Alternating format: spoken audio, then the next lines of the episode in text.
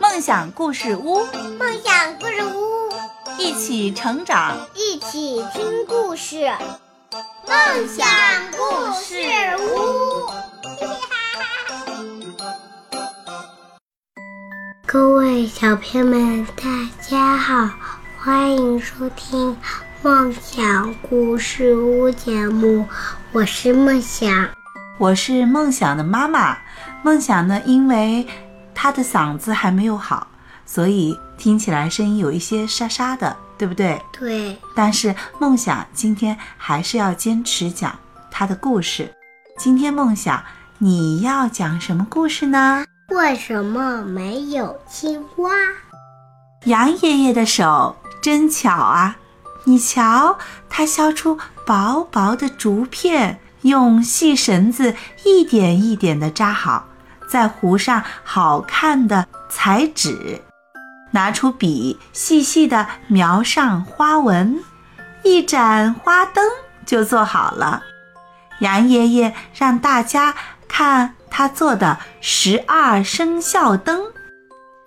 跳跳蛙发现了一个重要的问题，跳跳蛙问杨爷爷：“鼠牛。”虎、兔、龙、蛇、马、羊、猴、鸡、狗、猪，为什么十二生肖里没有青蛙呢？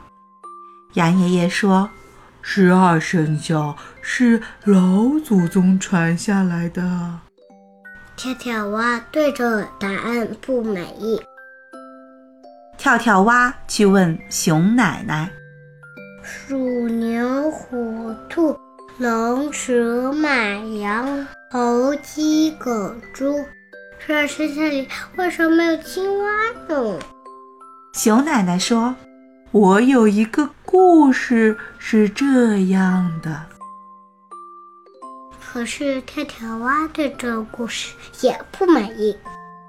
跳跳蛙去问牛伯伯，牛伯伯开了个玩笑说。也许挑选十二生肖时，青蛙正在睡大觉呢。跳跳蛙对这个答案也不满意。跳跳蛙走啊走，跳啊跳，问黄狗警察，又问胖熊老板，又问狐狸老师，又问小马快递员。可是跳跳蛙都没有得到满意的答案。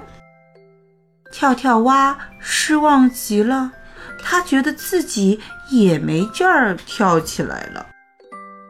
跳跳蛙，跳跳蛙，原来是红袋鼠和火帽子跑来了。给你，跳跳蛙，这是我们为你做的花灯。红袋鼠和火帽子递给跳跳蛙一盏青蛙莲花灯。哎呀，这太太太太好了！跳跳蛙跳了起来。十二生肖里没有青蛙，对跳跳蛙来说曾经是一个重要的问题，但现在跳跳蛙已经不在乎了，因为跳跳蛙知道他自己有两个好朋友。两个最最要好的好朋友，瞧，街上花灯多了起来，一闪一闪的，照亮了黑漆漆的夜。